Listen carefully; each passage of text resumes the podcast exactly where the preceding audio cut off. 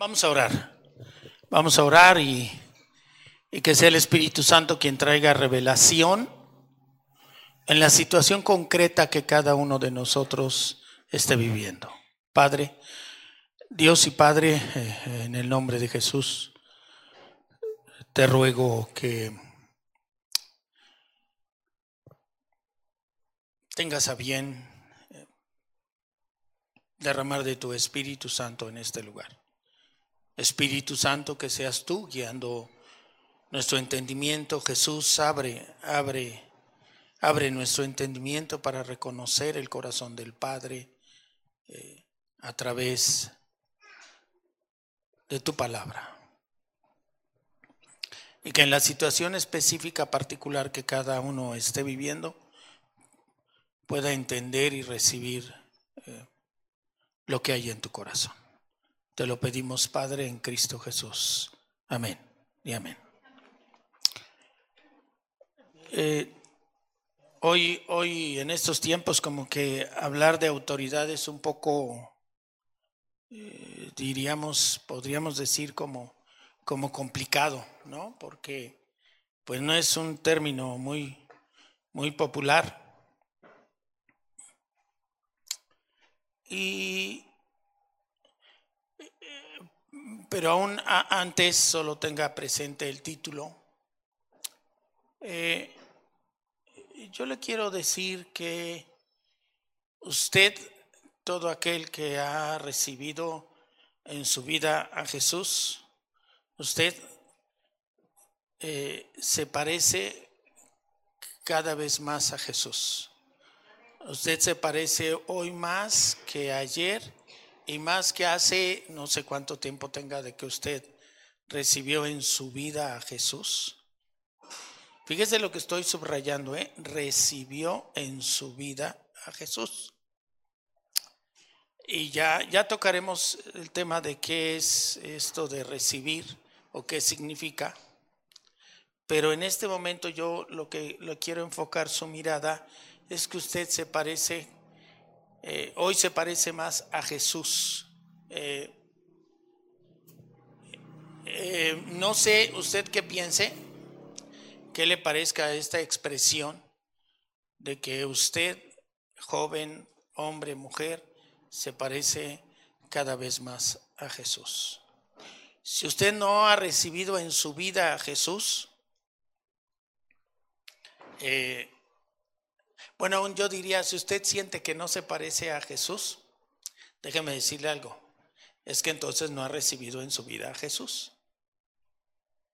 Pareciera un juego de palabras, pero si hubiera alguien que tuviera esa duda, acérquese, yo le recomiendo que se acerque eh, con sus pastores al finalizar. Fíjese lo que le dije. Si usted ha recibido en su vida a Jesús, usted hoy se parece más a Jesús que ayer, o que antier, o que hace dos o tres semanas. Eh, si usted no se parece a Jesús, entonces ahí hay un problema en el tema de recibir a Jesús. Yo no sé qué piensa usted ante esta expresión. Imagine por un momento al apóstol Pedro o al apóstol Juan y escuchando de repente o viviendo o eh, escuchando, leyendo alguna carta del apóstol Pablo en la que justamente pudiera expresar algo así. Pero vamos a traerlo a este momento. ¿Usted, usted qué piensa? Que si yo le digo, ante, a una, ante esta expresión que en este momento le digo, eh, yo me parezco hoy más a Jesús. Eh, yo no sé usted qué piense. Si, si la gente se escandaliza, bueno, algunas gentes se escandalizan cuando les dice uno que, que, uno es santo y, se escandaliza, no, se, no, no, le ha tocado que de repente cuando alguien empieza a hablar de los santos y san no sé quién, San, pues cualquier nombre que uno diga, ¿no? Hay, santos, San Nicanor, San, Hipólito, San... Hay santos como intocables, ¿no?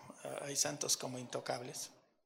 Y entonces cuando uno les explica que uno es santo, que tú y yo somos santos, la gente se escandaliza. O lo que viene, y aún yo no sé si en este contexto, lo que viene a tu mente es que se está haciendo presuntuoso.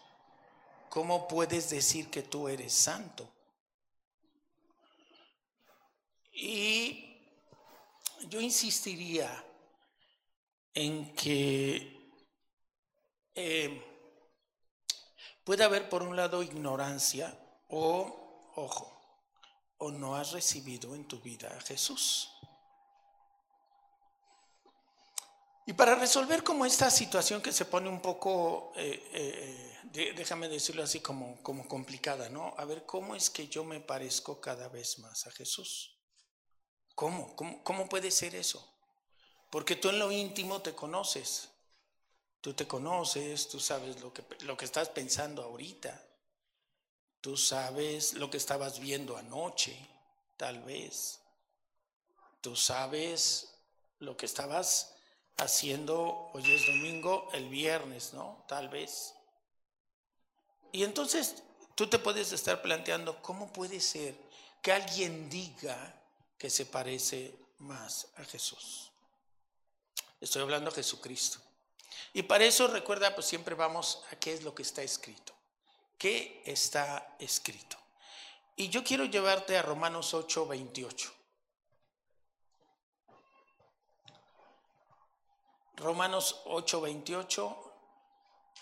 Aquí dice que no hay ninguna señal, entonces no me voy a dar cuenta cuando esté encendido, pero no importa. Dice, y sabemos que Dios hace que todas las cosas cooperen para el bien de quienes lo aman. Eh, quiero que, que vayas viendo como cada expresión. Está hablando el apóstol Pablo a la iglesia en Roma, que podrás imaginarte que no era fácil, ¿no? Porque de repente nos imaginamos como que abría la, boca eh, el santo Pablo, ¿no? Eh, San Pablo, y, y, bueno, era todo como que todo era facilito, ¿no? Recuerda eh, que más de una carta Pablo la escribe en prisión. O sea, no era que la estuviera pasando bien. Y además imagínate predicando en, la iglesia en Roma, ¿no? El, mero imperio romano, donde el Señor de, de todo el imperio, el Dios del imperio, era el emperador. Incluso así había, emperadores que se hacían, emperadores romanos que se hacían llamar y, y tratar y referirse así a ellos. Entonces imagínate ahí al apóstol Pablo, yo quiero que te des cuenta por un momento lo que está haciendo el apóstol Pablo. Está predicando y, está diciéndole a la iglesia, y sabemos iglesia, sabemos iglesia, que Dios hace, dice, fíjate, dice sabemos, ¿eh? Entonces, si no sabes, algo está pasando. Mm, mm. Eh, de repente, después de la visita de, Ana, hubo un impacto en el que decíamos, daban ganas de preguntarle a, ella qué tenía Dios para mí. Y bueno, yo, yo decía a la gente, le decía, eh, en la célula que damos de revisar, ¿no? revisamos lo que, lo que se dijo y le decía, bueno, pues sí, yo creo que será interesante, pero bueno, pues es que yo le pregunto directo a Dios, porque Dios sigue hablando, aquí está, Dios habla. Entonces, eh, e, es importante, si no sabemos, entonces quiere decir que no he escuchado a Dios, no he abierto su palabra, por eso no lo sabía. El apóstol Pablo le está explicando a la iglesia y sabemos que Dios hace que todas las cosas cooperen para el bien de quienes lo aman. Todas las cosas, todas las cosas son todas las cosas.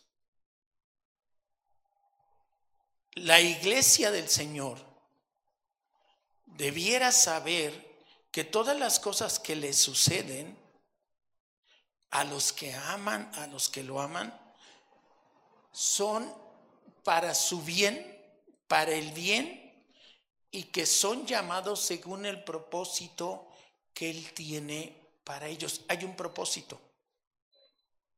Según Él, el, el llamado que Él tiene, dice, todas las cosas son para bien y son llamados según el propósito que Él tiene para ellos. Dios tiene un propósito para ti y para mí. Ojo, yo subrayo, ¿eh? dice, dice el apóstol Pablo, sabemos, es categórico el apóstol Pablo.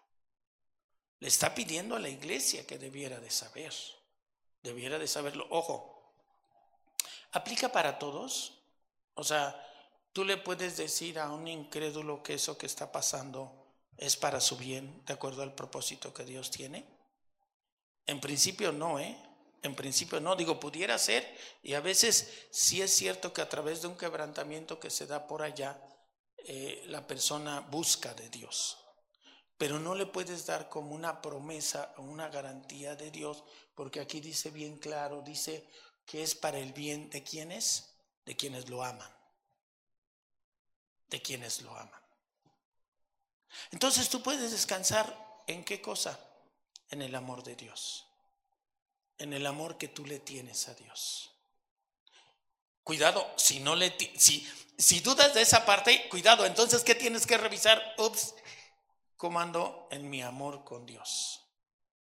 Pero si tú amas a Dios, entérate, todo lo que te pase, Dios ha de hacer que eso que te pase, todas las cosas cooperen para tu bien y para que se cumpla el propósito que Él tiene contigo. La que sigue, por favor. Pues Dios conoció a los suyos de antemano y los eligió para algo. bueno, hay varias cosas, pero esto a mí me impacta. Los eligió. ¿Quién, ¿Quién eligió? ¿Quién eligió? Dios. No eres tú, no es el pastor. No es tu mamá, no es tu papá terrenal, no es tu hermano o tu hermana. Dice que Dios conoció a los suyos de antemano y los eligió para qué. Esto es impresionante. Esto es impresionante. Efectivamente, solo lo podría afirmar quién? Dios. ¿Para qué los eligió? Dice, para que llegaran a ser como quién? Como su hijo a fin de que su hijo fuera el hijo mayor de muchos hermanos. Pero yo te quiero enfocar en esto. Dice para que llegaran a ser como su hijo. ¿Encontraste el propósito? Regresamos tantito al anterior. Y son llamados según el propósito que Él tiene para ellos. ¿Y cuál es el propósito? Que tú te parezcas cada vez más a quién? A Jesús. No le tengas miedo a las circunstancias y a todos nos pasa. A todos nos vienen pensamientos, porque Satanás es un experto en atacar los pensamientos. Acuérdate, si pierdes de vista que hay una batalla entre dos reinos, te vas a confundir. Es relativamente fácil que pierdas rumbo. Hay una lucha. Y hay que aprender a conocer las estrategias del enemigo. Y una son los pensamientos, el temor, la acusación, la culpa, el resentimiento, la falta de perdón. Son estrategias del enemigo. Pero alguien decía, y me gustó mucho cómo lo decía también en la célula de varones, un día podríamos invitar, creo que a toda la iglesia que, a que sean observadores de la célula de varones, creo que pero bueno, siempre me gusta como presumir este, lo, que vivimos, ¿no? Y alguien decía, yo al final, o al menos así lo entendí, igual me aclara después, pues al final, aunque no acabe de entenderlo, estoy diciendo en mis palabras, yo me aferro, yo me aferro, yo me aferro. Y yo digo amén, porque además es una expresión que el autor de la carta a los hebreos usa. aférrense. Aférrense, y yo diría, aférrense a la palabra. Aférrense a esto que dice. Porque, sabes, a veces tus pensamientos te van a decir otra cosa. A veces eh, las circunstancias te van a decir, pero esto cómo puede ayudar a mi bien. A mí me daba temor, sí, como temor, como, bueno, prefería no decirlo. Hay un canto que a mí me gusta mucho de Jaime Murrell y dice eh, que yo quiero menguar para que crezcas tú. Pero hay una, eso está genial, eso es de Juan el Bautista, ¿no? Pero hay una parte donde él dice, quebranta mi vida, quebranta mi corazón. Y he aprendido que cuando uno le pide al Señor algo así, te dice el Señor, ya estás listo. Y bueno, uno no sabe lo que pueda, qué, qué necesita uno. Y, estoy en ese tiempo con el Señor, en esa libertad con el Señor, en esa entrega con el Señor. Y, y es descansar en Él, descansar en el amor que Él te tiene y que tú le tienes, y que tú le tienes. Es el amor lo que puede hacer esto. Aferrarte, eh, pedir que te haga menguar con todo lo que esto implique, porque no es fácil, ¿eh? Tenemos maneras de pensar, de gobernar, tenemos nuestros feudos, tenemos muchas cosas, particularmente los varones. Pero bueno, espero que te haya quedado claro, Romanos 8:29, el apóstol Pablo dice que Dios te eligió para algo. Eso sí puede quedar como está. ¿Qué está escrito? Que Dios te eligió. ¿Sí te eligió o no te eligió? Te eligió. ¿Para qué te eligió? ¿Para qué? Para parecerte cada vez más a Jesús. La verdad, solo a Dios se le pudo haber ocurrido algo así. ¿Estás de acuerdo conmigo? O sea, ¿de dónde va a sacar? Voy a hablar de mí, yo no voy a hablar de ti, pero yo creo que andas por ahí.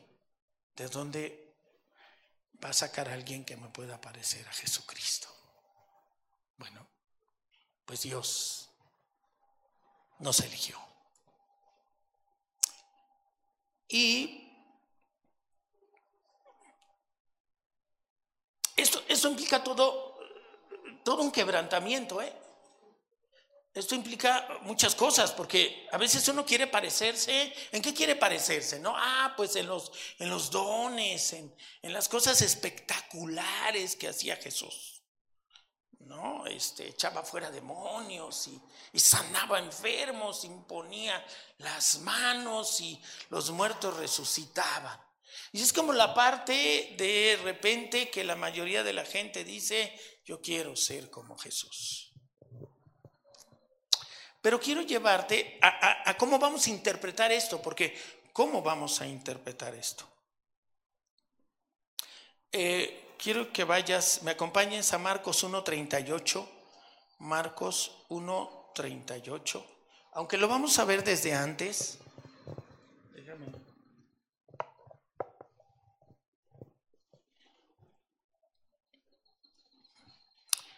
Vamos a leer desde 35, Marcos 1.35, por favor. Marcos 1.35, a la mañana siguiente, antes del amanecer, Jesús se levantó y fue a un lugar aislado para orar. Fíjate primero, y mira, por algo me dirigió el Señor ahí. Fíjate lo que hizo Jesús. ¿Qué hizo Jesús? A la mañana siguiente, antes del amanecer, ¿antes de qué? ¿Qué hora te gusta antes del amanecer? ¿Cinco de la mañana? No, a las seis en general dirías que se amanece. Bueno, la escritura dice poco antes que había tenido mucho trabajo. Lo puedes ver en tu Biblia si traes. Dice que había echado fuera demonios, sanado enfermos, y sin embargo, porque dice que al atardecer, tarde, noche, le traen infinidad, bueno, no infinidad, no dice eso, eh, le traen muchos enfermos, ¿no? Tampoco eran las poblaciones de hoy, pero, pero eran esos tiempos. Entonces, al atardecer, le traen y, era gente de otros horarios, gente que se levantaba regularmente temprano. Mi abuelo se levantaba muy temprano. Mi abuelo, eh, bueno, el que visualizo así, es a mi abuelo materno.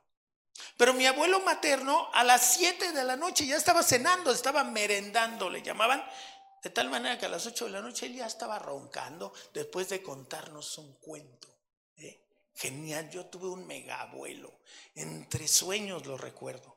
Tuve un megabuelo, porque me contaba un cuento de jerguillas. Si alguien sabe de este personaje, híjole, le invito a comer donde quiera, pero páseme el cuento de jerguillas, porque es lo único que recuerdo de mi abuelo, el nombre y lo que me contaba.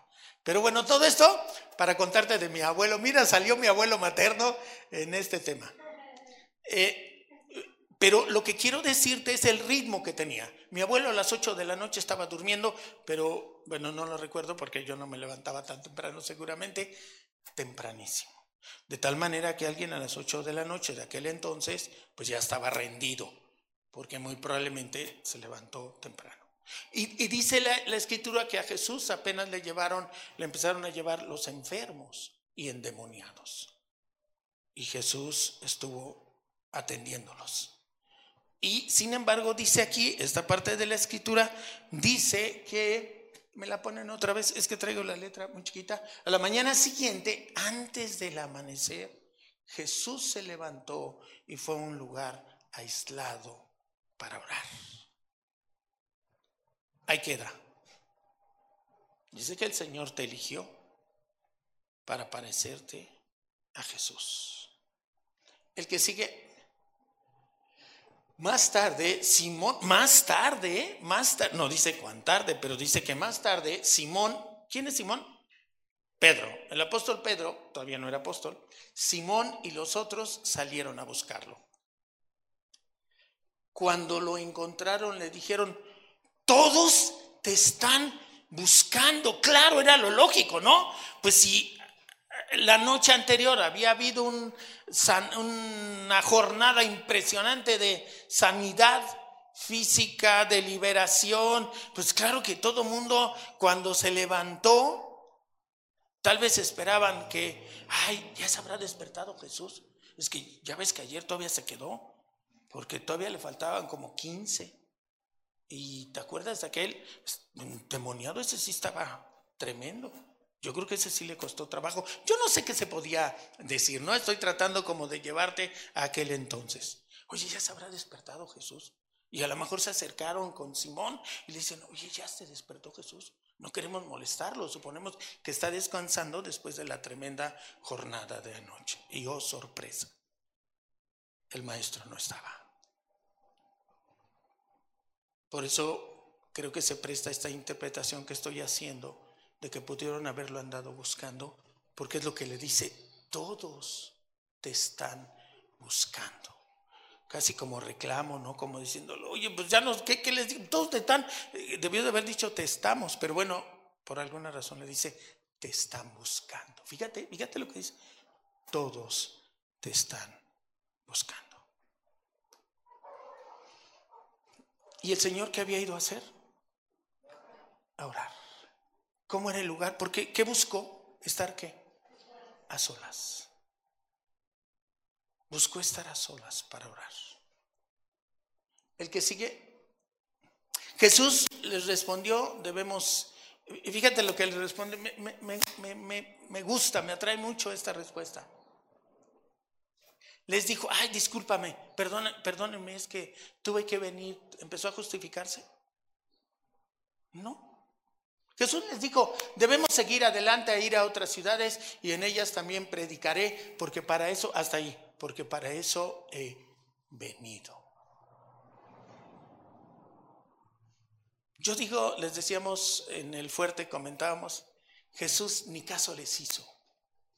Todos te están buscando, porque yo no creo que nomás hoy te están buscando así como un día, pero oye, oye, Jesús, Jesús, todos te estaban buscando. Ya fueron allá con Chonita, ya te buscaron allá con este Petrita, con Juancho, con no sé qué sé yo. Y no, todos te están buscando. ¿Y qué les dice Jesús? déjenme decirlo así, me suena hasta como que los ignoró. Porque no les dice, hey, tranquilos, tuve que ir a orar. Hey, tranquilos, esto. No, no les hace caso. Y él les dice lo que tenía en claro. Y les dice, debemos seguir adelante. Fíjate, no le dice, pues, ay, discúlpame, disculpa, no sé, discúlpenme con ellos porque vamos a seguir. Él les dice lo que hay que hacer y les dice, debemos seguir adelante e ir a otras ciudades ir a otras ciudades. Y entonces les hace énfasis en lo que para él era prioritario. Y les dice entonces, así como hemos sanado enfermos y echado y libertado aquí, echado fuera demonios, también tenemos que ir a otras ciudades. ¿Sí les dice eso? No, no, no les dice eso. Les dice a qué ha venido. Y les dice que ha venido a predicar.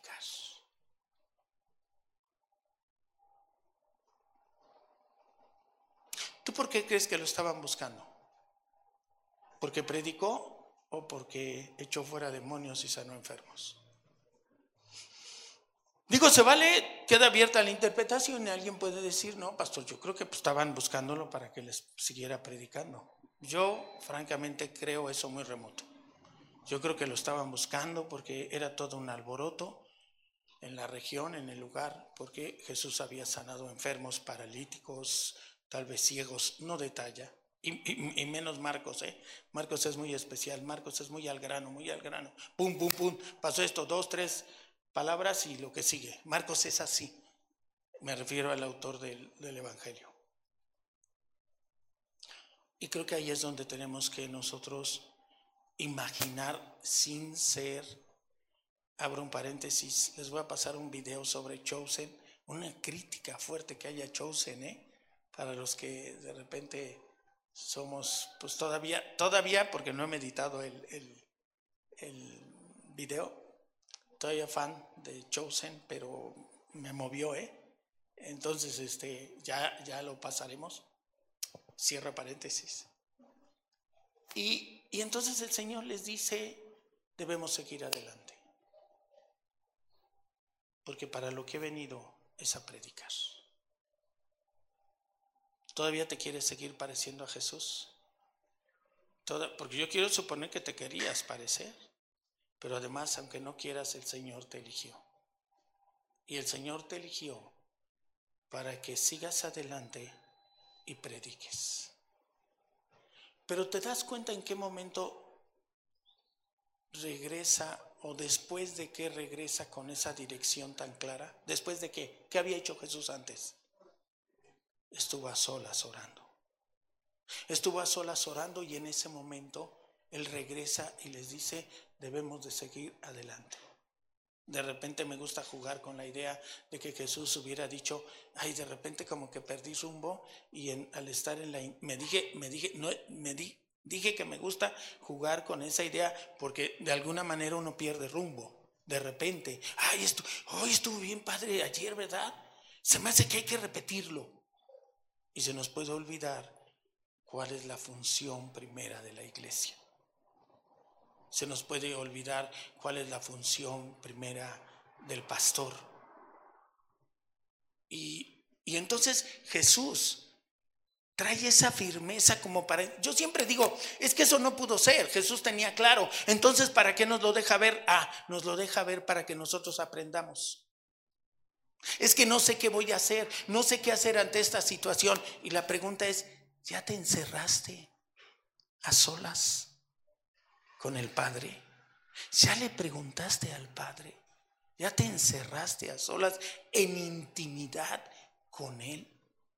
Porque Jesús lo hacía. Y Jesús es Dios. Pero al estar en carne, te está modelando cómo te vas a parecer a Él. ¿Logro darme a entender? El Señor te eligió, ¿eh? Aquí vas a entrar en un conflicto, ¿eh? Porque el Señor te eligió. Yo no te elegí. Es más, a mí se me hace que yo no te hubiera elegido. No, no es cierto. No, no es cierto. No, no es cierto. No, no. No, no es cierto. No, no, saben. Saben que hay. Que hay cariño, ¿no? Por eso me presto a, hacer esta broma. Pero sí, ¿a poco no de repente dirías, yo no elegiría esto? Por cierto, abro paréntesis. Ya saben que casi no me gusta abrir paréntesis. Este, los del fuerte están empezando a dar fruto. Porque los tres fuertes están predicando. Ahí se los dejo. Y, traemos, no crean que ha sido fácil, o ha sido fácil, fuertes. Ha sido un jaloneo, ha sido desencuentros, ¿eh? Luego me hacen sus caras, ¿eh? No creen que todo es jajaja. Luego me hacen sus caras. ya, se, ya se delató. Los tres están predicando. Déjenme abrir ese paréntesis. Porque Isaías y Omar se hicieron cargo de un pequeño grupito. Creo que Omar al final te quedaste con uno, con dos nada más. Este, pero él les estuvo predicando. Isaías eh, estaba atendiendo a otros, tantos, en el grupo de AA. Predicando, explicándoles la palabra de Dios. Mientras yo estaba teniendo un encuentro personal buscando tener esa relación personal más bien con, de, uno en uno. Por eso es muy valioso lo que ellos están haciendo, aparte de, de, estarles explicando el Evangelio de la estrategia general. Isaí, junto con Sofi, se hace cargo los domingos de la célula, de, perdón, los sábados de la célula, ¿cómo se llama? ¿Cómo le llamamos? Nueva generación. Nueva generación para Cristo nueva generación para Cristo. Y a mí me emociona, ya que lo empecé a ver, bueno, el Señor me lo hizo ver, ¿ya viste lo que están haciendo nuestros fuertes? No me había dado cuenta. Y el Señor me lo mostró. Hermano, Dios te eligió para que te parezcas a Cristo y tengas diario un tiempo de intimidad con Él. Y prediques de su palabra. Y sabes, no puede ser casualidad. No, no, bueno, yo no sé si ellos tengan su tiempo a solas, a solas, a solas, pero al menos de lunes a viernes nos reunimos, la, sí, prácticamente no le hemos fallado uno de lunes a viernes a las 7 de la madrugada y leemos una parte de la escritura y oramos. Y no puede, es cuando uno ve el cumplimiento de la palabra, uno se emociona y uno se quiebra, porque ve el poder del Evangelio en la realidad. El Evangelio no son buenas ideas, no es un curso motivacional, son hechos para arrebatar almas al infierno. Son hechos, es poder.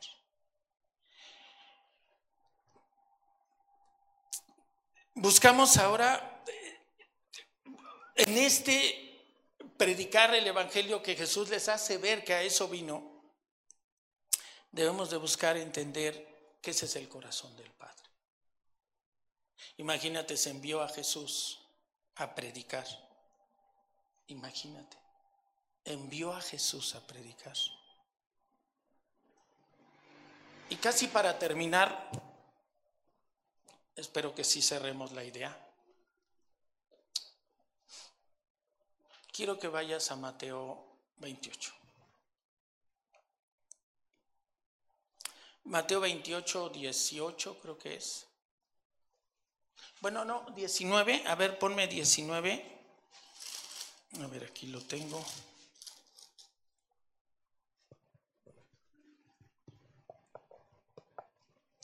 Dice, por lo tanto, vayan y hagan discípulos de todas las naciones y viene todo esto, ¿no? Hay un chico que ya nos dijo, estoy hablando del grupo, que ya nos dijo que se quería bautizar. Y otro, hubo otro muchachito que no había, que de repente llegó ahí, le dije, bueno, tú creíste que llegaste por casualidad, pero tú llegaste a lo mejor para decir, ay, de, de quedarme. Se equivocaron y nos lo subieron, nos lo llevaron, ¿no? Se equivocaron, era otro Francisco, creo que se llama. Y nos lo suben a él y le digo, ¿te quieres quedar o te quieres bajar? Y se quedó así como viéndome, pues me quedo. Eso fue hace ocho días. Y ya, dimos, ahora tuvimos el uno a uno.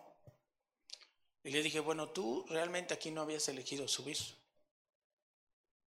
Pero Dios no se equivoca y le, presenté el Evangelio, le hablé del Evangelio y eh, confesó a Jesús como Señor. Y dijo, hasta estoy pensando en bautizarme. Yo no le dije nada de bautizarse. Él solito dijo, hasta estoy pensando en bautizarme. Y aquí está este mandato que tenemos todos. Aquí el Señor nos expresa claramente. Y, te tengo que hacer notar esto, ¿eh? ¿Cuántos discípulos llevas? Porque es un mandato del Señor, ¿eh? Dice, por lo tanto, vayan y hagan discípulos. Y discípulos no solo es que confiesen con su boca que Jesús es el Señor. Discípulo es lo que viene después y dice, enseñándoles a obedecer todo lo que les he mandado. ¿Es correcto? Si dice eso la escritura, en tu Biblia sí dice así. Y luego me gustan los extremos de esta parte, porque al final dice el Señor, y he aquí que yo estoy con ustedes hasta el fin de los tiempos. Qué promesa, qué promesa. De repente andamos buscando y decimos, es que no sé si Jesús está conmigo o no, o nos vamos al otro, em, em, em, ¿cómo le diría yo? Ah, como al limbo, como al vacío, donde la gente dice, es que Dios está en todas partes. Mm, eso es vago. Dios no ha prometido estar en no sé, no sé qué pueda significar para la otra persona que Dios está en todas partes. O Dios siempre ha estado conmigo. No sé qué pueda significar para la otra persona. Pero Jesús no lo ha prometido, ¿eh? Jesús prometió que aquellos que vayan y hagan discípulos y les enseñen a obedecer todo lo que les he mandado, he aquí, yo estoy con ustedes cuando hasta el fin de los tiempos. Es cierto, y te confieso esto, creo que está enfocado a esta acción. No tengas temor. Ve y haz discípulos. Porque yo estoy contigo. ¿Sí, ¿Sí se entiende? Porque yo estoy contigo. Porque da temor. Porque da temor hablar de Cristo siquiera. Ahora ser discípulos, peor. Porque da temor. Porque da temor de uno mismo, de no saber, de ser ignorante. Y si me pregunta, o da temor de ser avergonzado. ¿Y si no sé? ¿Y si se burlan? ¿Y si ya no me junta? Y entonces empiezas a tenerle más temor al hombre, al mundo, que a Dios. Y los hijos de Dios solo le tenemos temor a Dios. Y de ese temor santo. Pero esta primera parte, a veces, si ese temor te invade, una es porque ignoras la promesa de Dios. He aquí, yo estoy contigo todos los días hasta el fin de los tiempos. Pero te decía yo que me gustan los extremos de ese apartado. ¿Qué dice en el 18? ¿Me lo ponen por favor el 18?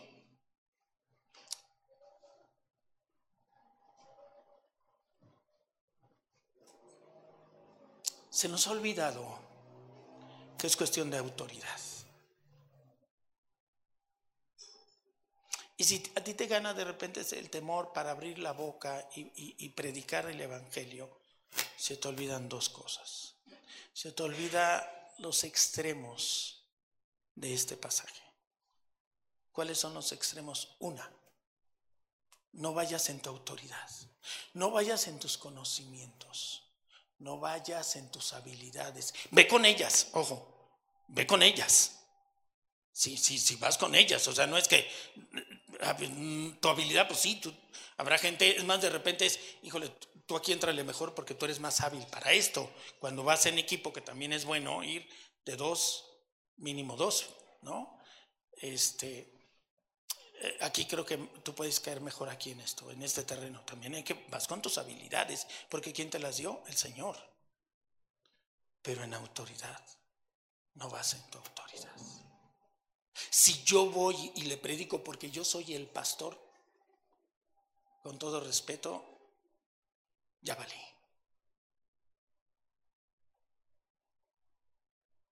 Porque Satanás se va a carcajear del pastor. Porque cuando tú predicas el Evangelio, le estás declarando la guerra a los demonios. La lucha no es contra carne ni contra sangre, es contra huestes de maldad. Eso no lo pierdas de vista. Y va a haber oposición. Y los demonios se van a mover en tu contra. Y los demonios se van a mover en, en pensamientos, en tu cuerpo, en tu mente, y se van a mover en amistades, en situaciones, en circunstancias para impedir. ¿No te ha sucedido que cuando de repente dices está, está a punto de confesar al Señor y suena o se cae o tocan o pasa algo? ¿Nunca te ha sucedido? Algo pasa justamente. Llora el niño. Por eso cuando vas con alguien más, la otra persona que ya debe de estar también, sobre todo han sido compañeros de líderes, la pastora de repente ya sabía, la pastora corría a atender al niño, por ejemplo. Porque en ese momento es importante que no se distraiga la otra persona que le estás predicando. Me estoy dando a entender. Estoy hablando un poco del cómo, pero me quedo en el qué. Dios te eligió para que te parezcas a Cristo. Solo hay un, amén, pero está bien. Digo, al final ya te enteraste. Ya no puedes decir, hoy yo te puedo decir, Peniel Querétaro, sabemos que Dios nos eligió. Y hoy has visto dos cosas para parecerse a Cristo. Una, no te digo la hora, pero sí te digo, tener intimidad con el Padre, tener intimidad con el Espíritu Santo a solas, en solitario. Yo digo, no tiene que ser temprano, eran, unos, eran otros tiempos, no había las, las lámparas, las luces que hoy hay. Hoy la noche puede ser prácticamente de día. Eran otros tiempos. Pero el principio no es la hora, el principio es el qué. El principio es tener intimidad con el Padre. Y la otra cosa que hoy te he mostrado es que Jesús, cuando le hacen fiesta, le llaman y le dicen, todos te andan buscando. Después del revuelo que armaste ayer con sanando enfermos, el ciego que no veía, el paralítico que hiciste caminar, el leproso que sanaste, los demonios que salieron de tal, eh, qué sé yo. Y Jesús les dice, debemos seguir adelante. Porque hemos de predicar a las demás ciudades, porque a eso he venido. Hermano, hermana, predica las buenas noticias. Predícalas. Predícalas con tu vida. Predícalas con tu boca. Porque no solo es con tu vida, ¿eh? hay gente que dice, bueno, nada más mi vida es la importante. No. Sí provoca que te pregunten por qué. ¿Tú por qué piensas o por qué no piensas esto? Pero eh, Jesús no solo se dedicó, es más, es más, a lo que hizo le dio poca importancia en términos de sanidad y liberación. Y le dijo, sigamos adelante porque he venido a predicar. Sabes, hermano, hay mucha necesidad allá afuera. muchísima necesidad, muchísima. Lo vemos en los grupos, bueno, lo vemos muy claramente, pero aún también en las células. Las células, te voy a decir cuál es el motivo de la célula. El motivo de la célula es poder invitar gente. Y que no vaya, para que no sienta que, está siendo muy religioso viniendo a la iglesia. Hay gente que le, da comezón venir a la iglesia, ¿no? Ah, ya te vas a cambiar o qué van a decir, me van a ver, no sé. Y la célula lo que busca es que eh, pueda escuchar del Evangelio, pueda escuchar de las buenas noticias. Invita a alguien a la célula. Invita a, gente, seguro conoces a gente que necesita. Ojo, no la invites en tu autoridad o en tu influencia. Úsala, usa la influencia. Si tienes autoridad formal, úsala. Cuando alguien invita, cuando te invita a tu jefe, como que, ¿qué tienes que decir? Pues casi que sí, ¿no? Casi que sí. Si quieres por formalidad, aunque no vuelvas a ir, pero casi que sí. Pero no lo hagas por eso. Perdón, no con esa autoridad. ¿Es la autoridad de quién? De Jesús. ¿Y ya oíste qué autoridad se le dio a Jesús? ¿Sí oíste o no oíste? Toda. Toda autoridad, dice, me ha sido dada en los cielos y en la tierra. Los demonios se tienen que sujetar a Él. Los demonios se tienen que sujetar a Él. Antes de que invites, antes de que prediques el Evangelio, ordénales en el nombre de Jesús, por la autoridad que le fue dada a Jesús, que callen y que dejen que esa persona decida. Cuando estás predicando, cuando estás compartiendo el Evangelio, es es necesario que otras personas estén orando mientras tú le estás predicando, porque va a empezar una lucha en la mente y el corazón de esa persona. Y va a estar así, ¿eh? Claro, es una lucha. ¿A qué vino Jesús? Bueno, vino a varias, pero hoy, hoy ¿qué te llevas? Hoy, hoy que al menos, oye, ¿qué, ¿qué aprendiste? Pues hoy aprendí que a una, ojo, no digas que solo vino eso. Pero una de las cosas que vino Jesús, ¿a qué vino Jesús? A predicar el Evangelio. ¿Y qué otra cosa aprendiste de Jesús? ¿Qué hacía Jesús? Tenía un tiempo de intimidad, yo digo de intimidad con Dios. Porque cuando es a solas con alguien, es porque quieres qué cosa? Intimidad, ¿no? A solas. Es intimidad con esa persona. Y otro punto que quiero que te lleves. ¿Amas a Dios?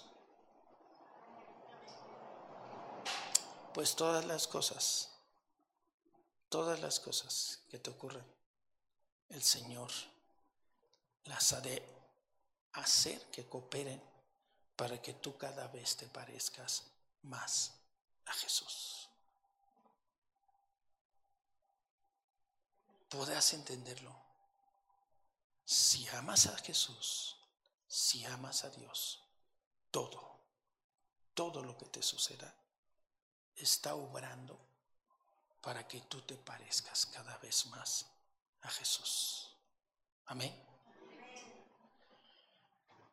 Hermano, Toda potestad le ha sido dada, toda autoridad le ha sido dada a Jesús. Predica las buenas noticias en su nombre.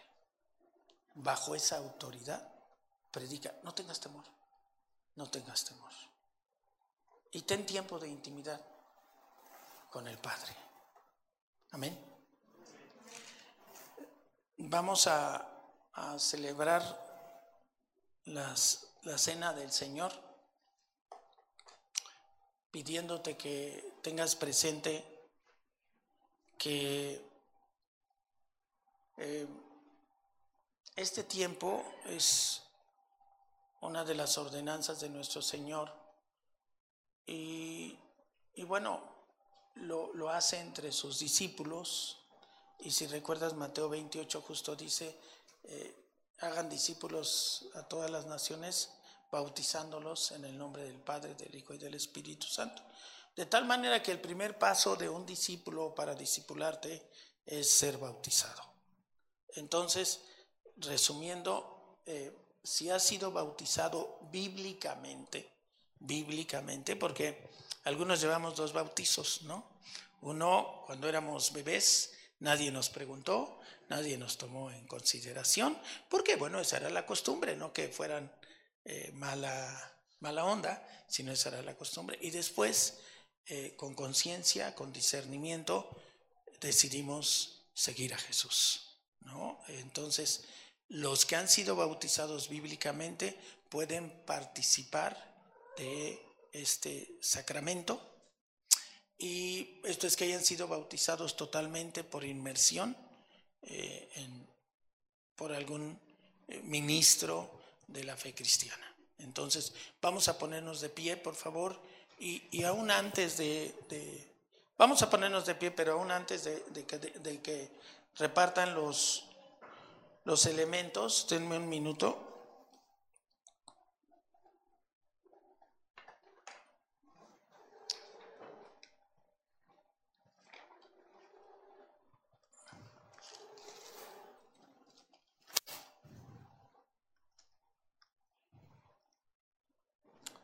El Señor, el Dios Todopoderoso, ha, establecido pactos con su pueblo cada vez. En cada etapa establece pactos. Y un pacto es algo solemne, es un compromiso, déjenme decirlo rápido, es un compromiso muy solemne. Y generalmente, eh, pues el, favorecido es, es el que tiene menos poder. Por eso con quienes establece Dios pactos, pues somos favorecidos. Y Dios ha establecido un nuevo pacto a través de la sangre de Jesús. Hoy te llevas otra cosa. Y vas a empezar a ver Jesús, Jesús, Jesús. A Jesucristo le ha sido dada toda autoridad en los cielos y en la tierra. Amén. En esa autoridad podemos predicar el Evangelio, aunque sepa, aunque no sepa mucho, aunque sepa muy poco, aunque sepa. Deja que el Espíritu Santo te use. Y por medio de la sangre del Cordero, Jesucristo ha establecido un nuevo pacto con su iglesia, con su amada. Entonces yo hoy te pido que si has sido bautizado bíblicamente puedas participar con todos los elementos y si no, bueno, pues solo, solo lo hagas, acompáñanos, participa eh, eh, con respeto, con solemnidad y diría yo preguntando cuándo hay bautizos, ¿no? O qué se requiere para ser bautizado. Yo no le digo, no, no te enojes, yo le digo más bien, no te enojes, yo digo más bien, pregunta, ¿qué tengo que hacer para ser bautizado? ¿Qué puedo hacer o qué tengo que hacer? Entonces, ahora sí, si reparten por favor los elementos.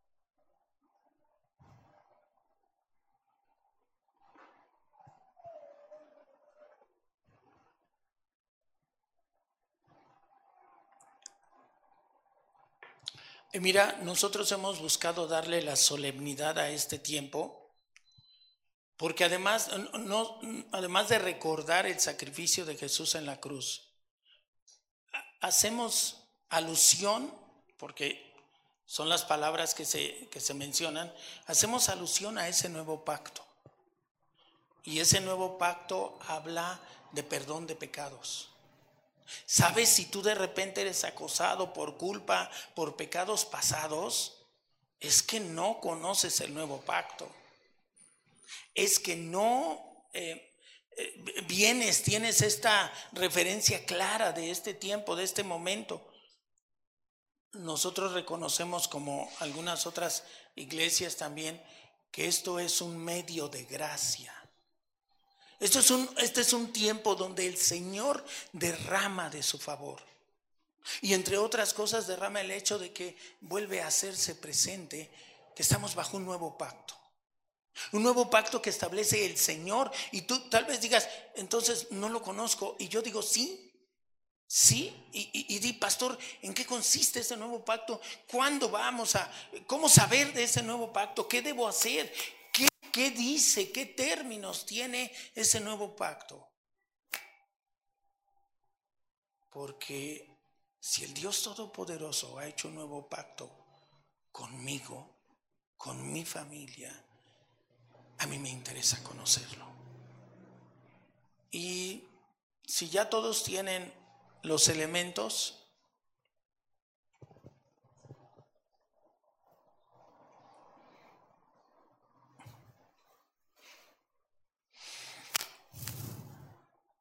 Me gustaría por un momento que recuerdes ese tiempo. Está Jesús con sus discípulos. Y está en un momento fuerte para, para su ministerio. Un momento donde Él tiene claro lo que va a seguir con su cuerpo, con su ser pero también tiene claro por qué lo hace.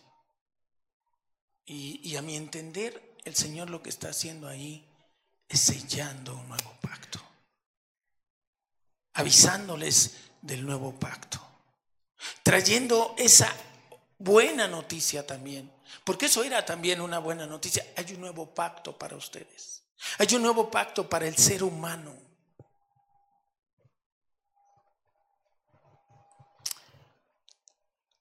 Yo recibí del Señor lo mismo que les transmití a ustedes, que el Señor Jesús, la noche en que fue traicionado, tomó pan y después de dar gracias, lo partió y dijo, este pan es mi cuerpo, que por ustedes entrego. Hagan esto en memoria de mí.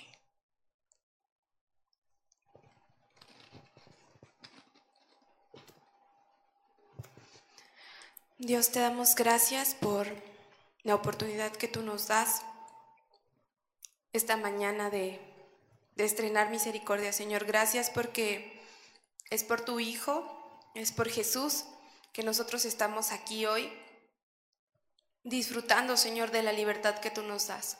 Padre, pero no queremos olvidar y no queremos que, que, sí, no, no queremos no recordar, Señor, que, que todo es por Cristo, Señor.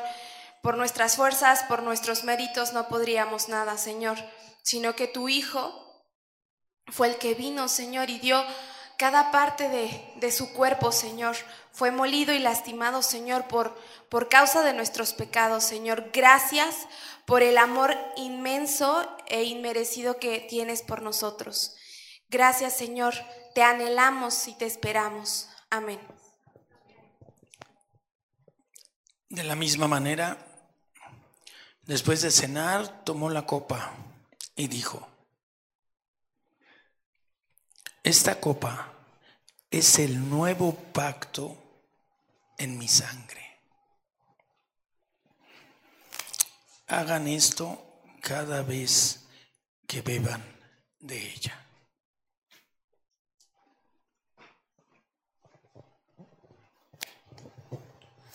Dios, en esta tarde te honramos por lo que tú has hecho.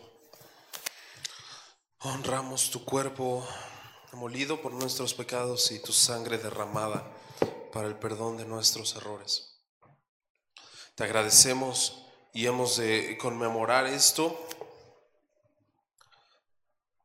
y recordar que tú vienes por tu iglesia, que tú anhelas esa intimidad y que has de regresar a consumar esa intimidad y a tenernos el resto de la eternidad contigo, Señor. Te esperamos, te anhelamos, te deseamos, te necesitamos. En el nombre de Jesús. Amén.